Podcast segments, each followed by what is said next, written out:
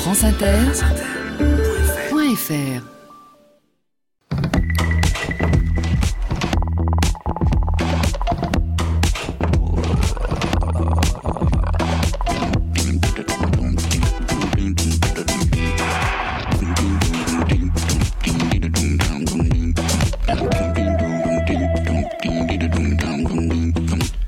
Bonjour à tous.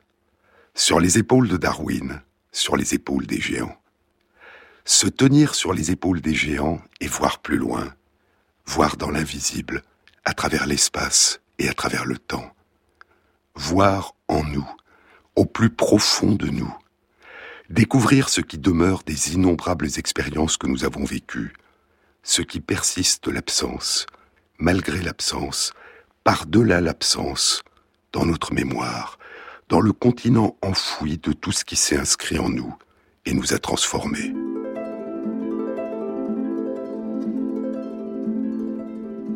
Être vivant, dit l'écrivain américain Philip Roth, être vivant, c'est être fait de mémoire.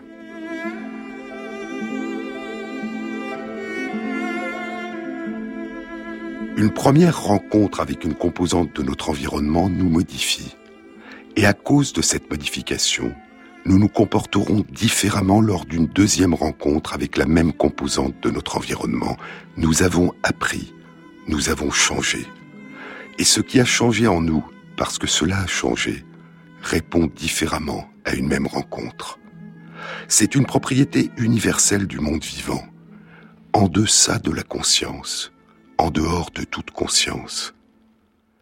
C'est ainsi que fonctionne notre système immunitaire, notre organe de défense contre les bactéries, les virus, les parasites. C'est la base même du principe de la vaccination.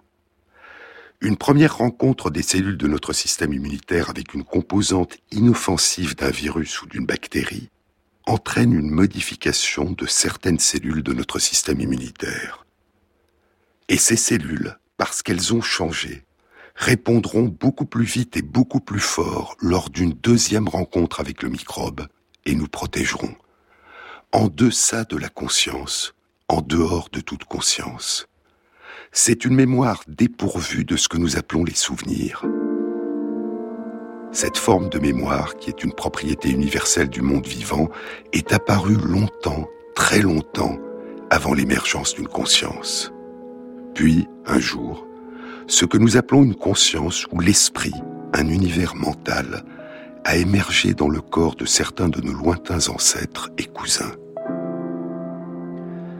La question, écrit Darwin dans The Descent of Men, la généalogie de l'homme, la question de savoir de quelle manière les capacités mentales se sont développées à l'origine dans les organismes les plus simples, est une interrogation aussi vaine que de se demander comment la vie elle-même est apparue à l'origine. Ce sont là des problèmes pour un futur lointain, si tant est qu'il soit jamais résolu par l'homme. Mais quelle qu'ait été son origine, une fois que la conscience est apparue chez certains êtres vivants il y a probablement plusieurs centaines de millions d'années, la mémoire a changé de nature. La mémoire est devenue soudain un pouvoir nouveau, ce pouvoir étrange de convoquer en nous consciemment le passé, de le faire revivre, de nous y replonger et de le revivre, sous la forme d'images, de sons, d'odeurs, d'émotions, de pensées, sous la forme d'une illumination de la conscience, d'une expérience intime. Le grand mystère du souvenir, c'est ce que nous vivons quand nous disons ⁇ je me souviens ⁇ Ces années passées non séparées de nous, dit Proust, qui remonte soudain en nous. Mais que reste-t-il en nous de ce qui a disparu? Ce dont vous finissez par vous souvenir, dit Julian Barnes dans The Sense of an Ending, la fille qui danse, ce dont vous finissez par vous souvenir n'est pas toujours la même chose que ce dont vous avez été témoin. Si je ne peux plus être certain des événements qui se sont produits, je peux au moins témoigner des impressions que ces événements ont laissé en moi. C'est le mieux que je puisse faire. Et plus les souvenirs sont anciens, plus ils se perdent dans les brumes de la mémoire. Pourquoi, au début des choses, y a-t-il toujours de la lumière? C'est le début de The Narrow Road to the Deep North, la route étroite vers le nord lointain de l'écrivain australien Richard Flanagan. Pourquoi, au début des choses, y a-t-il toujours de la lumière? Les premiers souvenirs de Dorigo Evans étaient des souvenirs de soleil qui inondaient une salle de la paroisse dans laquelle il était assis avec sa mère et sa grand-mère. Une salle entièrement faite de bois, une lumière aveuglante, et lui, gambadant, faisant des allers-retours, entrant et sortant de la lumière dans les bras des femmes, des femmes qu'il aimait. C'était comme entrer dans la mer et revenir sur la plage, encore et encore. Tu es un ange, dit sa mère, alors qu'elle le retient, puis le laisse repartir. Tu es un ange, mon garçon. Cela avait dû se passer en 1915 ou 1916. Il devait avoir un ou deux ans. Les ombres sont venues plus tard. Sous la forme d'un avant-bras qui se lève, son contour noir s'élançant dans la lumière graisseuse d'une lampe à pétrole. Jackie McGuire était assis dans la petite cuisine sombre des Evans. Personne ne pleurait alors, sauf les bébés. Jackie McGuire était un vieil homme, peut-être âgé de 40 ans, peut-être plus vieux, et il essayait de balayer les larmes de son visage grêlé avec le dos de sa main, ou bien était-ce avec ses doigts Seuls ses pleurs s'étaient inscrits dans la mémoire de Dorigo Evans. Plus les souvenirs sont anciens, plus ils se perdent dans les brumes de la mémoire. Nous sommes faits de mémoire et d'oubli. Nous vivons dans l'oubli de nos métamorphoses, dit Paul Éluard. Les volumes oubliés de ma bibliothèque, dit Alberto Manguel, mènent une existence discrète et silencieuse, et pourtant, cet oubli dans lequel ils sont tombés me permet parfois de redécouvrir tel récit, tel poème, comme s'ils étaient totalement nouveaux. J'ouvre un livre que je crois n'avoir encore jamais ouvert et je tombe sur une phrase splendide que je me recommande de ne jamais oublier. Puis, en refermant le livre, je vois sur une des dernières pages de garde qu'un moi plus sage et plus jeune a noté ce passage quand il l'a découvert pour la première fois à l'âge de 12 ans ou 13 ans. Je recommence au premier mot tout en sachant que je ne peux pas vraiment recommencer. Je me sens dépossédé d'une expérience que je suis conscient d'avoir déjà eue et que je dois pourtant acquérir à nouveau. Qui étais-tu, petit homme demande Paul Auster dans Reports from the Interior, excursion dans la zone intérieure. Qui étais-tu, petit homme? Comment es-tu devenu une personne capable de penser Et si tu étais capable de penser, où tes pensées t'ont-elles mené? Tu ne peux pas te souvenir qu'on t'a fait la lecture, et tu ne peux pas non plus te souvenir avoir appris à lire. Au mieux, tu peux te rappeler avoir parlé à ta mère de quelques-uns des personnages que tu aimais, des personnages qui se trouvaient dans des livres, des livres qu'elle devait donc t'avoir lus.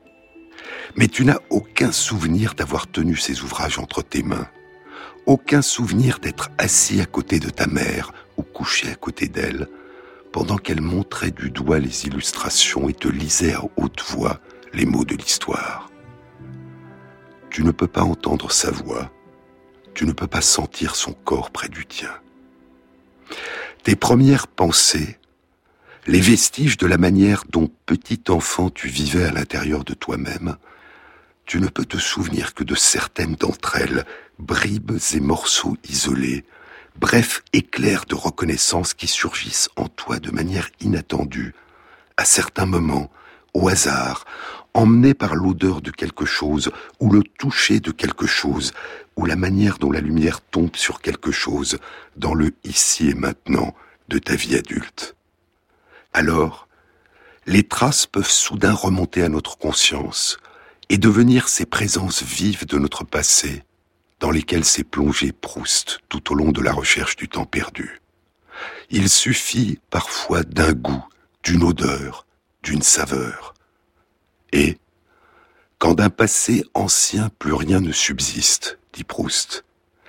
Quand d'un passé ancien plus rien ne subsiste, après la mort des êtres, après la destruction des choses, seule, plus frêle mais plus vivace, plus immatérielle, plus persistante, plus fidèle, l'odeur et la saveur restent encore longtemps comme des âmes à se rappeler, à attendre, à espérer, sur la ruine de tout le reste, à porter sans fléchir sur leurs gouttelettes presque impalpables l'édifice immense du souvenir.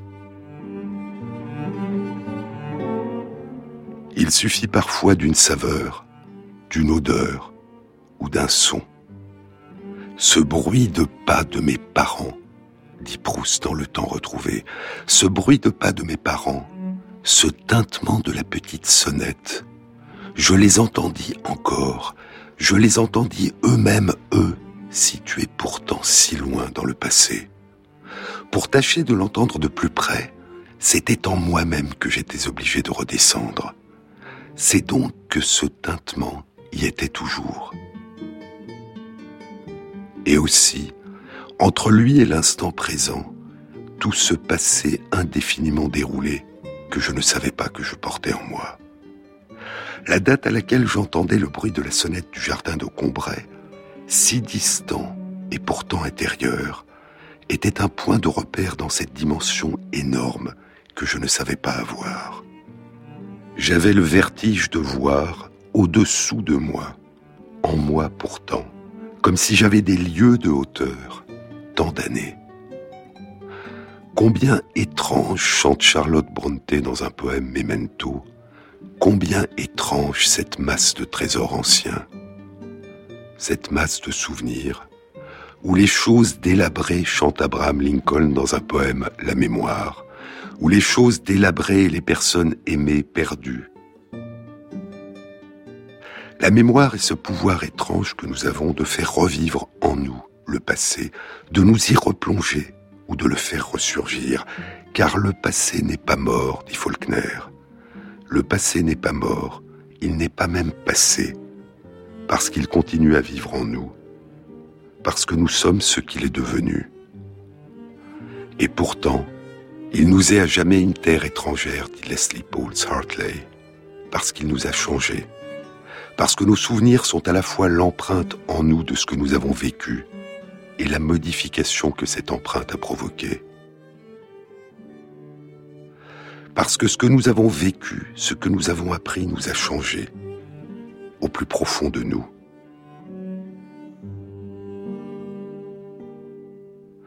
Au moment même où nous commençons à inscrire dans notre mémoire une trace de ce que nous avons vécu, certains des réseaux de cellules nerveuses qui composent notre cerveau se transforment en inscrivant en nous ce souvenir.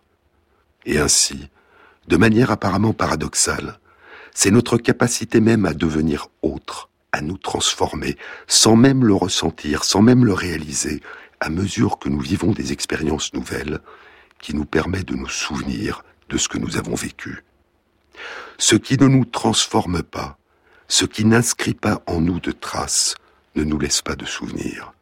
Et ainsi, de manière apparemment étrange, si nous sommes capables de nous souvenir de ce que nous avons vécu, c'est parce que nous ne sommes plus les mêmes que lorsque nous l'avons vécu. C'est parce que nous sommes devenus autres. Je est un autre, dit Rimbaud. Et tout souvenir qui ressurgit en nous est la preuve vivante que je est devenu autre, que nous devenons constamment autres. Non seulement celle ou celui qui se souvient est autre que celle ou celui qui a vécu l'expérience, mais ce que revit cet autre que nous sommes devenus, ce n'est pas l'expérience, c'est la trace que l'expérience a inscrite en nous.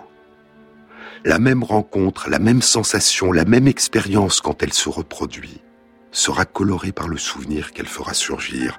La première rencontre, la première sensation, la première expérience ne sera plus la première. Elle aura déjà été vécue. Et les émotions, la joie, le plaisir, l'étonnement, l'inquiétude, la peur, la sérénité et les modifications du fonctionnement de notre corps que la première expérience a fait naître et que nous avons perçues, les battements accélérés de notre cœur, un tremblement ou au contraire une sensation de détente profonde, ressurgiront sous une forme différente, plus distante, plus atténuée.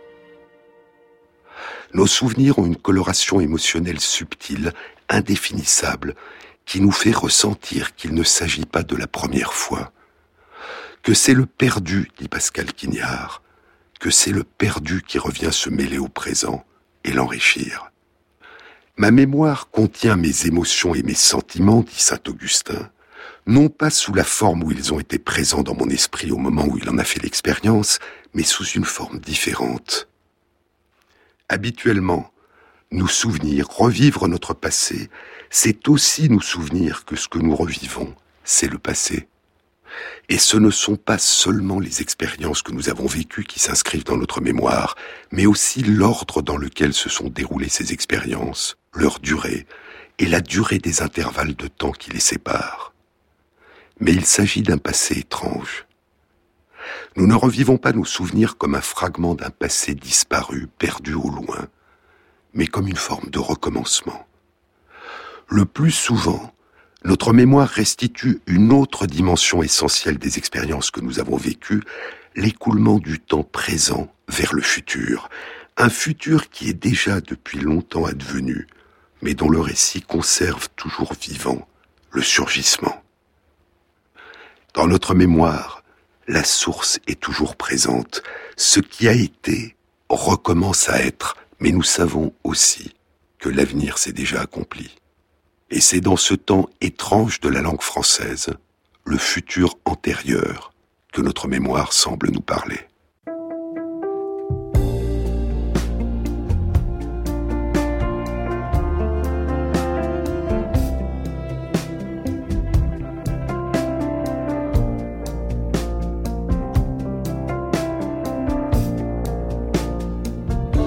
Sur les épaules de Darwin, Jean-Claude Amezen sur France Inter. Elle est si touchante qu'autour d'elle tout chante l'amour de la vie. Si belle et si charmante qu'autour d'elle tout s'enchante.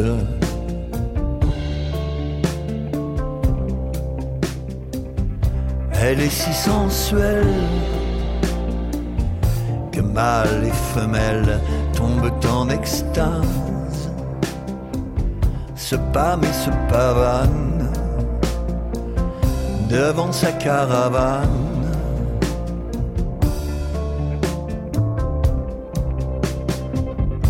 Elle est si jolie,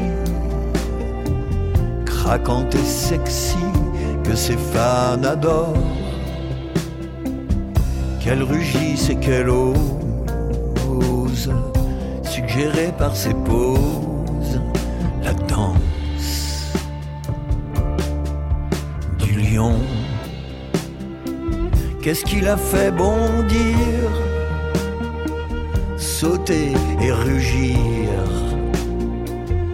de colère ou de joie, de rage ou de plaisir, la marque boutée entre terre et ciel qui fait vibrer ses ailes. Rebelle, rebelle, elle est si touchante qu'autour d'elle tout chante la nuit comme le jour, et parfois si cruelle qu'on se flinguerait pour elle.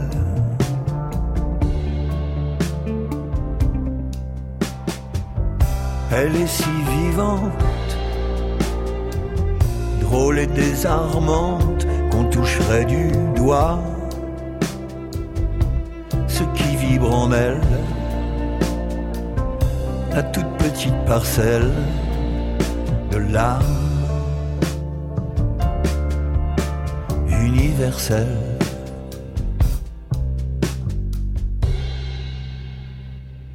À partir de l'année 1895, Freud commence à écrire son esquisse ou projet pour une psychologie scientifique qu'il ne publiera jamais. Il s'intéresse aux traces, les traces mnésiques que nos expériences inscrivent dans notre mémoire. Il s'intéresse à la différence qu'il peut y avoir entre la perception d'un événement et la trace qu'elle laisse en nous. En 1899, dans l'interprétation des rêves, Freud écrit L'expérience laisse une trace qui empêche de remonter de la trace à l'expérience. On retrouve une trace, mais on ne retrouve plus l'expérience. Et c'est pourquoi, écrivent le psychiatre psychanalyste François Ansermet et le neurobiologiste Pierre Magistretti, c'est pourquoi la trace de l'expérience qui s'inscrit en nous nous sépare de l'expérience. On ne retrouve plus l'expérience, on retrouve la trace. Et cette trace se modifiera à mesure que s'inscriront en nous d'autres traces qui se mêleront subtilement aux premières en nous éloignant encore de l'expérience première. Et pour cette raison, ce qui ressurgit en nous, en nous qui n'avons cessé de nous transformer en raison même de ce que nous avons vécu, ce qui ressurgit en nous, ce sont des traces différentes de celles qui s'étaient initialement inscrites en nous. De nouvelles traces, nées de la recomposition de traces successives, qui surgissent alors de notre monde intérieur, et qui sont les traces non pas de ce que nous avons vécu, mais de ce qui s'est réinventé en nous à partir de ce que nous avons vécu.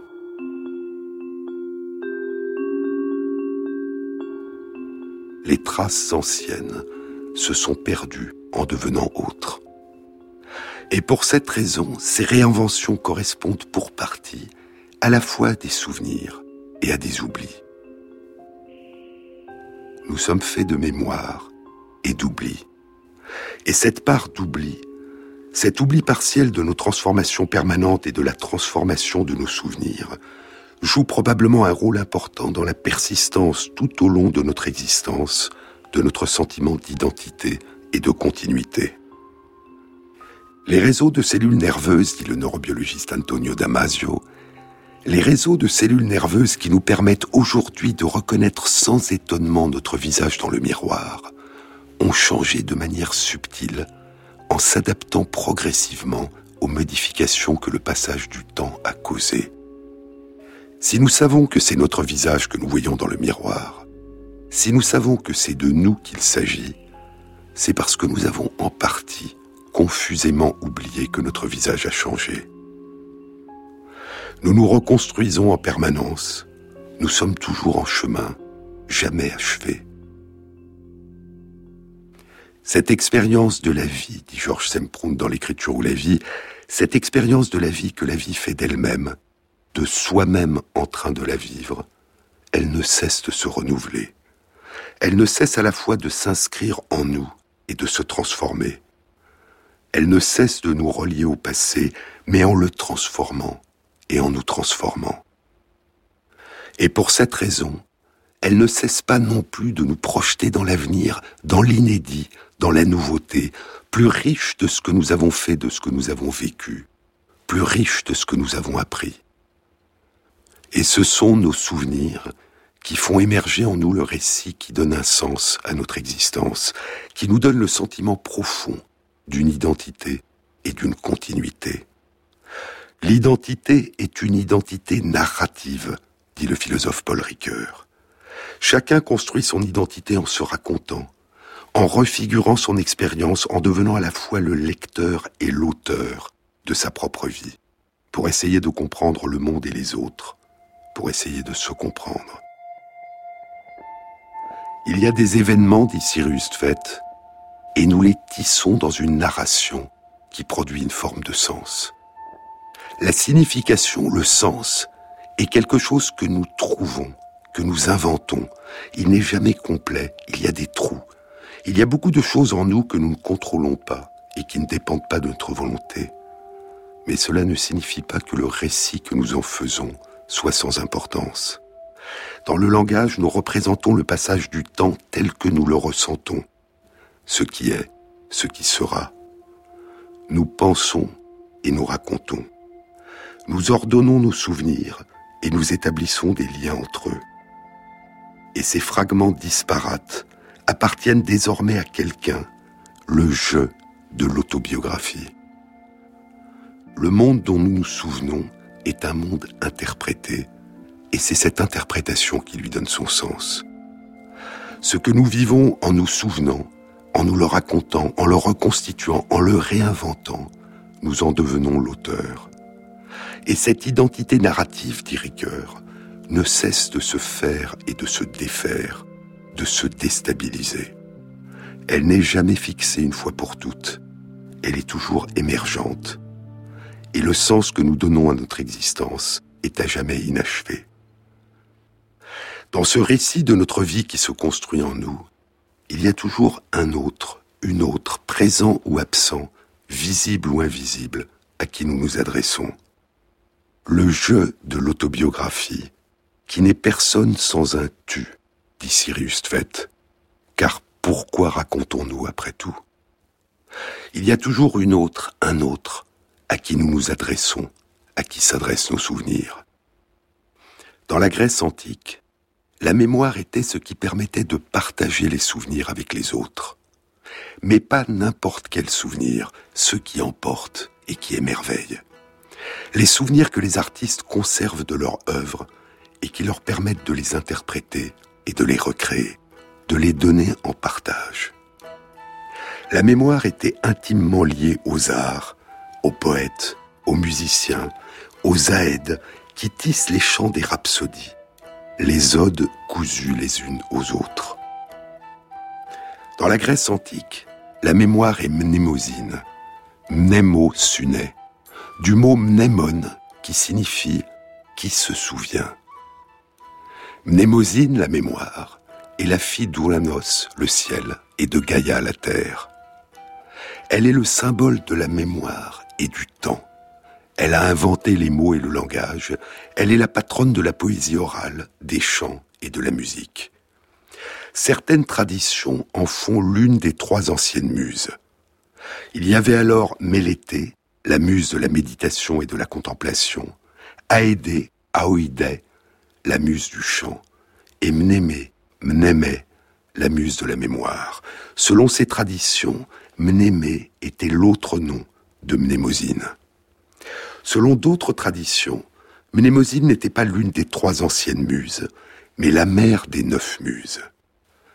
Elle a eu avec Zeus, le roi des dieux de l'Olympe, neuf filles, les neuf muses. Calliope, Calliopée, littéralement celle qui a une belle voix, est la muse de la poésie épique. Clio, Cléio, littéralement celle qui est célèbre, est la muse de l'histoire. Erato, l'adorable, et la muse de la poésie lyrique. Euterpe, Euterpé, délice, et la muse de la musique. Melpomène, Melpoménée, la mélodieuse, celle qui chante, et la muse de la tragédie. Polymnie, Polyménia, aux nombreux chants, et la muse des hymnes sacrés, de la poésie sacrée et de la rhétorique. Terpsichore, Terpsichorée, celle qui adore danser, et la muse de la danse. Thalie, Thaléa, la joyeuse, la florissante, et la muse de la comédie. Et Uranie, Urania, la céleste, et la muse de l'astronomie. Les neuf muses, qui étaient les filles de la mémoire, et qui, dans certains endroits de la Grèce antique, nous dit Plutarque, étaient collectivement appelées les mneiae, les souvenirs. Mais que sont les souvenirs? Qu'est-ce que la mémoire? Que sont ces traces qui s'inscrivent au plus profond de nous et qui nous recomposent et qui se recomposent en nous?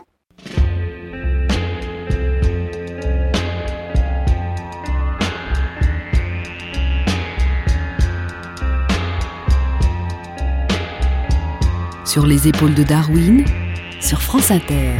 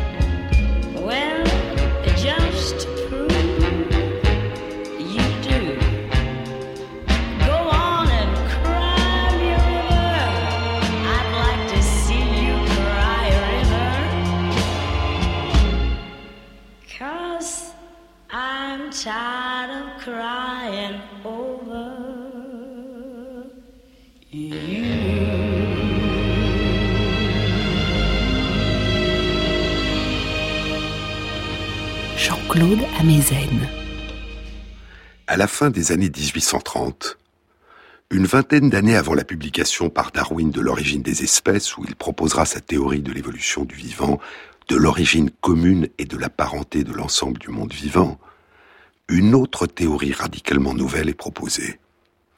Elle concerne aussi l'universalité du vivant, mais à un niveau très différent, beaucoup plus élémentaire. À cette époque, les microscopes optiques ont été considérablement perfectionnés depuis ceux que Robert Hooke et Anthony van Leeuwenhoek avaient utilisés et développés à la fin du XVIIe siècle. Et à la fin des années 1830, deux chercheurs allemands, le botaniste Matthias Schleiden et le physiologiste Theodor Schwann, proposent la théorie cellulaire du vivant. Tous les animaux et toutes les plantes sont, disent-ils, des paysages pointillistes composé des mêmes composants élémentaires du vivant, des cellules. Chaque créature vivante, écrira plus tard Darwin émerveillé, chaque créature vivante doit être considérée comme un microcosme, comme un petit univers constitué d'une multitude d'organismes qui se reproduisent, incroyablement petits et aussi nombreux que les étoiles dans le ciel. Non seulement tous les êtres vivants sont composés de cellules, mais comme le dira le médecin et physiologiste Rudolf Virchow, chaque cellule a pour origine une autre cellule. Chaque cellule naît d'une autre cellule. La généalogie du vivant est une généalogie de cellules, une généalogie cellulaire qui traverse le temps. Mais il y a alors un mystère. Le cerveau, cet organe si particulier, le siège de nos pensées, de notre mémoire et de nos rêves, semble différent de tous les autres organes et tissus qui composent notre corps. Il semble être une exception. Le cerveau humain, comme le cerveau de la plupart des animaux, est le seul organe dans lequel tous les colorants chimiques utilisés par les chercheurs, les colorants qui rendent visibles sur les fines coupes de tissu des autres organes observés au microscope l'architecture cellulaire du corps, le cerveau est le seul organe dans lequel ces colorations ne permettent pas d'identifier des cellules. Les chercheurs ne peuvent y distinguer qu'un réseau dense, un enchevêtrement confus de fibres nerveuses. Le cerveau serait-il une exception à la théorie cellulaire du vivant? Plus de 30 ans passeront.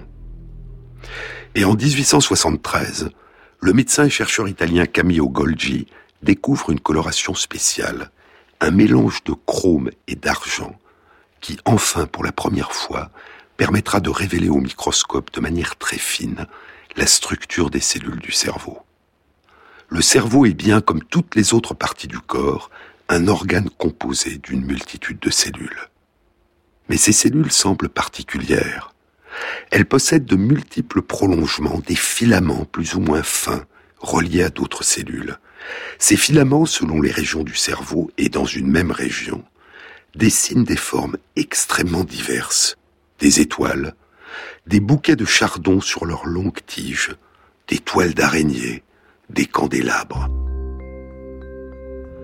Par un étrange et heureux hasard, c'est parce que la coloration de Golgi ne colore qu'une petite proportion des cellules dans une fine coupe du cerveau, que ces cellules et leurs prolongements apparaissent avec netteté si elles étaient toutes colorées, on ne distinguerait qu'un inextricable écheveau.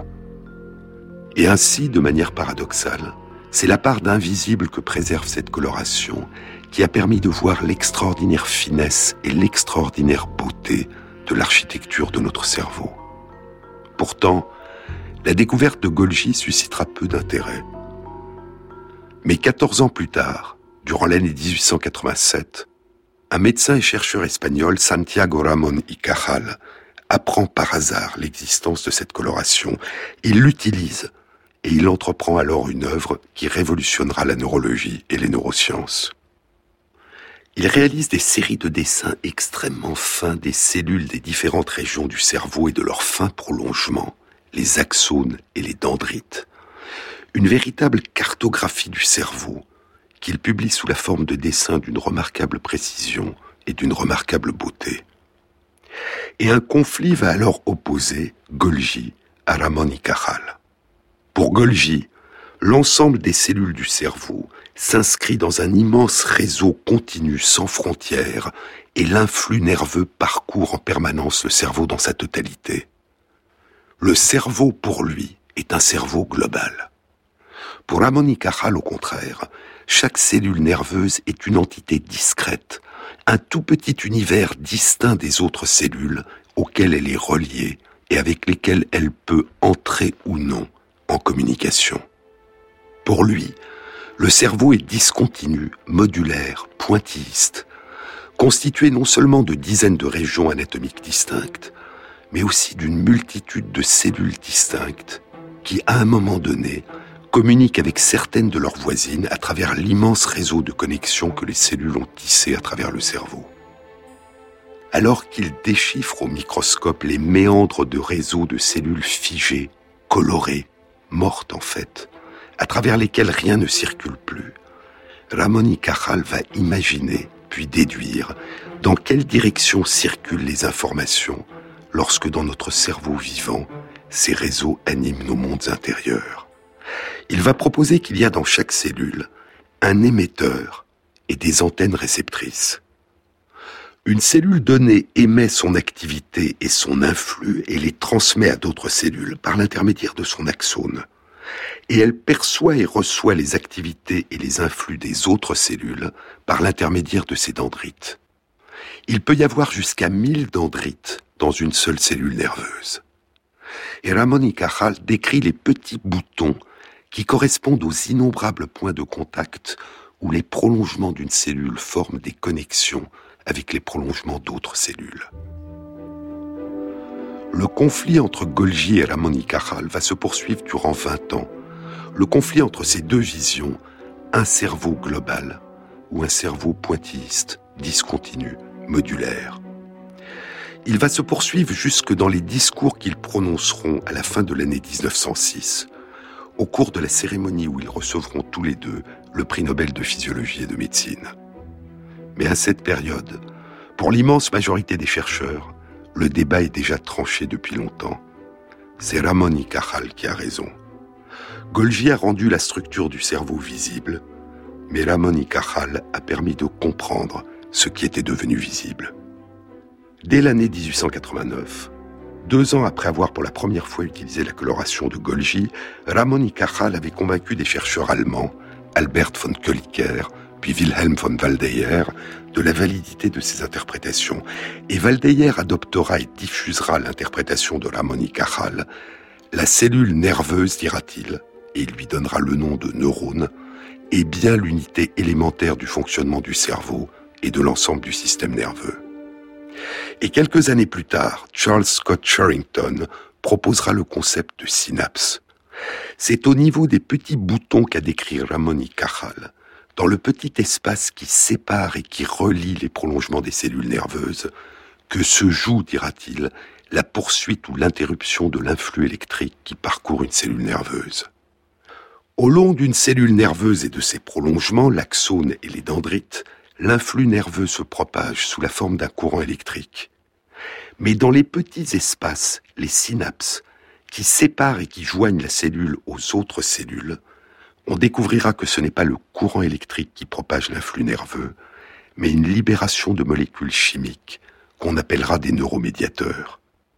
Et la neurobiologie sera alors fondée non seulement sur l'étude des cellules nerveuses et de l'électricité, mais aussi sur l'étude des molécules chimiques la neurobiologie deviendra moléculaire et ce sera la naissance des neurosciences modernes. Un cerveau humain adulte est composé d'environ 100 milliards de cellules nerveuses, chacune reliée par ses prolongements à plusieurs milliers d'autres cellules, pour la plupart des cellules nerveuses. L'ensemble de ces connexions réalise un immense réseau d'interactions possibles, un réseau de plusieurs millions de milliards de synapses. Et c'est de cet immense réseau qu'émergent nos représentations mentales, nos souvenirs et nos comportements. C'est de cette discontinuité entre chaque cellule nerveuse, de ces innombrables interrupteurs, de ces innombrables points de triage des influx nerveux, qu'émerge et s'auto-organise l'extraordinaire complexité de notre cerveau à partir d'un immense champ de variations possibles. Dès 1894, Ramon y avait proposé que les connexions entre les cellules nerveuses ne sont pas fixées une fois pour toutes. Les expériences vécues, dit-il, les modifient. Et ce sont ces modifications qui permettraient l'inscription et le maintien en nous des traces de nos expériences, des souvenirs. Le support de la mémoire, dit Ramon y c'est la formation de nouvelles connexions ou l'augmentation du nombre des connexions, ou le renforcement des connexions entre des cellules nerveuses. Une dizaine d'années plus tard, en 1903, le biologiste allemand Richard Wolfgang Semon crée une nouvelle notion et un nouveau mot à partir de deux mots du grec ancien. Engramme, N dans, et gramma, ce qui est écrit, écrit dedans, empreinte, trace il s'intéresse aux relations qui pourraient exister entre l'inscription de la trace et sa mobilisation. Entre l'inscription de la trace et le fait qu'elle puisse émerger plus tard sous forme d'un souvenir. L'expérience vécue, dit Simon, provoque une série de stimulations connectées les unes aux autres qui s'inscrivent sous la forme d'une trace. Et le retour plus tard d'une partie de l'expérience qui a inscrit cette trace entraîne une restimulation, une mobilisation de cette trace qui fait ressurgir en nous l'expérience. Le modèle proposé par Ramon y était un modèle structurel. Les souvenirs sont stockés par la modification des connexions, des synapses entre les cellules nerveuses du cerveau. Mais il n'abordait pas la question des modalités possibles d'inscription et de mobilisation des souvenirs. Le modèle proposé par Semon était un modèle fonctionnel. L'inscription et la mobilisation des souvenirs se font sous la forme d'un réseau de stimulation simultané. Mais il n'abordait pas la question de la nature de ce réseau. Une quarantaine d'années passeront, et en 1949, le psychologue canadien Donald Hebb publie un livre The Organization of Behavior, a Neuropsychological Theory, l'organisation du comportement, une théorie neuropsychologique, dans lequel il propose un modèle neurobiologique de la mémoire qui tisse un lien entre le modèle de la synapse proposé par Ramon y Cajal et le modèle de l'engramme proposé par Semon.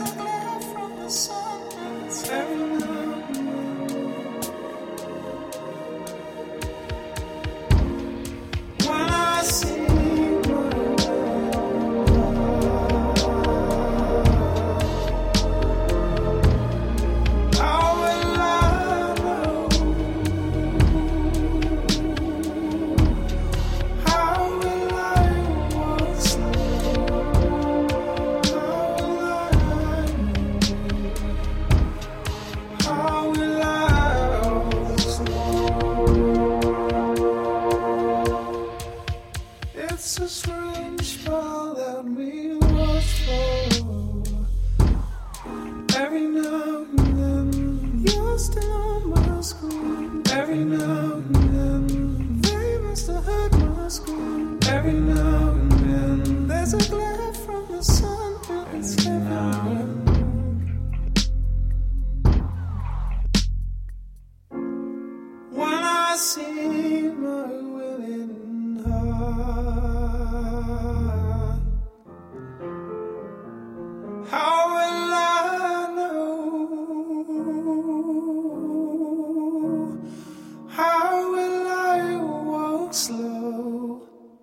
France Inter, sur les épaules de Darwin, Jean-Claude Amezen.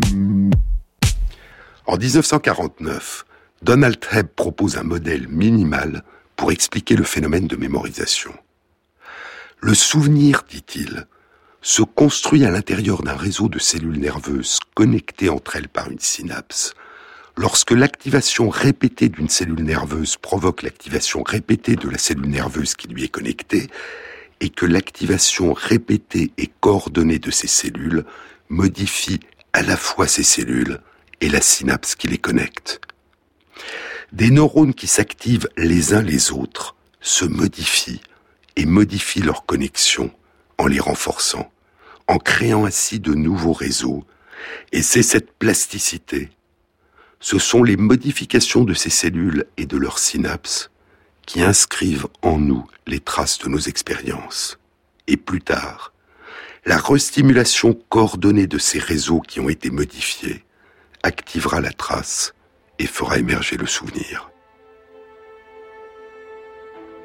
Le modèle proposé par Donald Hebb posait les bases de ce qu'allait être l'aventure moderne de l'exploration par les neurosciences des mécanismes impliqués dans la mémoire.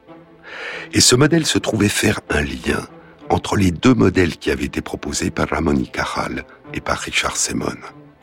Celui de Ramon y Cajal, qui avait proposé plus d'un demi-siècle plus tôt que c'est dans les modifications et le renforcement des synapses que se construit la mémoire. Et celui de Richard Semon, qui avait proposé plus de 40 ans plus tôt que c'est une activation simultanée à l'intérieur d'un réseau qui inscrit la trace de l'expérience et qui permet la mobilisation du souvenir. Mais combien de formes différentes de mémoire peuvent se construire et coexister en nous? Mémoriser, inscrire et reconstruire en nous nos souvenirs est un processus complexe, dynamique, fluide et mouvant. Il y a ce qu'on appelle la mémoire de travail, qui dure très peu de temps, comme une simple extension, une brève dilatation du présent, le souvenir d'un numéro de téléphone que nous sommes en train de noter, que nous retiendrons durant quelques secondes ou quelques minutes, puis qui s'effacera de notre mémoire. Il y a la mémoire à court terme, qui dure quelques heures. Et il y a la mémoire durable, la mémoire à long terme, qui se consolide de manière progressive pendant des jours, des semaines, et qui peut persister très longtemps, parfois durant toute notre vie. Il y a une forme de mémoire inconsciente, qu'on appelle la mémoire implicite, procédurale, celle qui nous permet d'écrire, de nager. Nous avons inscrit en nous les souvenirs de ces apprentissages, mais ce que nous avons appris, nous le mettons en œuvre de manière automatique, inconsciente, sans y penser. Et nous réalisons d'autant mieux ces performances que nous les réalisons comme des automatismes. Il y a même des cas où nous avons oublié qu'il y a eu apprentissage. Notre langue, notre langue maternelle, nous n'avons plus de souvenir de la période où nous l'avons apprise, notre toute première enfance, et nous n'avons plus le souvenir de l'avoir apprise. Et c'est peut-être parce que nous avons oublié que nous avons dû l'apprendre que nous nous la sommes appropriée au point de croire qu'elle a toujours été la nôtre, notre langue, dans laquelle nous pensons et parlons, et que nous comprenons, comme si elle avait toujours fait partie de nous. Comme si elle ne nous avait jamais été étrangère. Il y a aussi en nous une forme de mémoire consciente, qu'on appelle la mémoire déclarative, explicite, et qui correspond à tous les souvenirs que nous pouvons non seulement convoquer en nous, mais aussi décrire aux autres. Et cette mémoire consciente déclarative a elle-même au moins deux composantes. D'une part, une mémoire générale, impersonnelle, qu'on appelle la mémoire sémantique, et qui est composée de nos souvenirs des faits, des symboles, de notre connaissance du monde, quel est le nom du pays que nous habitons, quelle en est la capitale, et d'autre part, un ensemble de souvenirs qui nous restituent nos expériences personnelles, la situation, le contexte, que faisions-nous, où étions-nous au moment où tel événement s'est produit, qui est aussi un souvenir des lieux que nous avons parcourus, et du temps qui s'est écoulé, et de l'ordre dans lequel les événements se sont déroulés, et qu'on appelle la mémoire épisodique, la mémoire autobiographique, et qui relie les faits entre eux et les relie à nous, qui relie les événements à ce que nous avons vécu, à l'expérience que nous en avons eue, en les inscrivant dans un récit où nous sommes présents et qui leur donne un sens. Des recherches récentes ont profondément bouleversé les représentations que l'on se faisait jusqu'alors des mécanismes impliqués dans la mémoire et nous le découvrirons dans une prochaine émission.